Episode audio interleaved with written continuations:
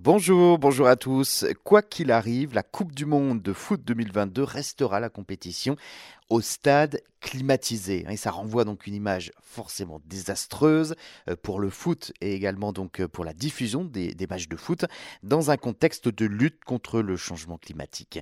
Cette année, la Coupe du Monde a lieu au Qatar entre le mois de novembre et le mois de décembre prochain. Une décision prise en 2011 hein, par la FIFA. Le Qatar est l'une des destinations les plus chaudes du monde.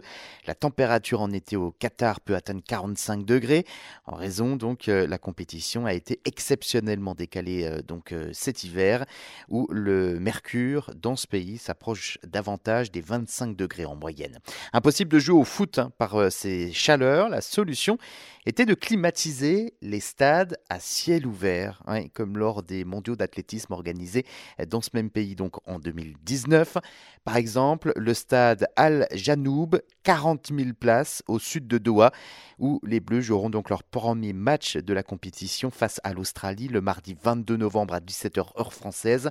Il s'agit de l'enceinte la plus élaborée en matière de climatisation, avec euh, autour de la pelouse environ 180 bouches d'aération. L'air y sort à 17 degrés. Il a fallu 10 ans d'études pour euh, mettre au point ce système. L'idée est de créer une bulles d'air autour du terrain, même les tribunes en sont équipées. En dessous des sièges du public, des diffuseurs d'air conditionné euh, ont été installés. Un procédé, euh, vous l'imaginez, qui nécessite beaucoup d'électricité et ça a euh, beaucoup de conséquences également sur les effets de serre. En contrepartie, pour atteindre la neutralité carbone se donner également bonne conscience, le Qatar investit dans les énergies renouvelables sans plus de précision. Euh, nous sommes euh, plus dans la stratégie du greenwashing que dans le geste pour l'environnement.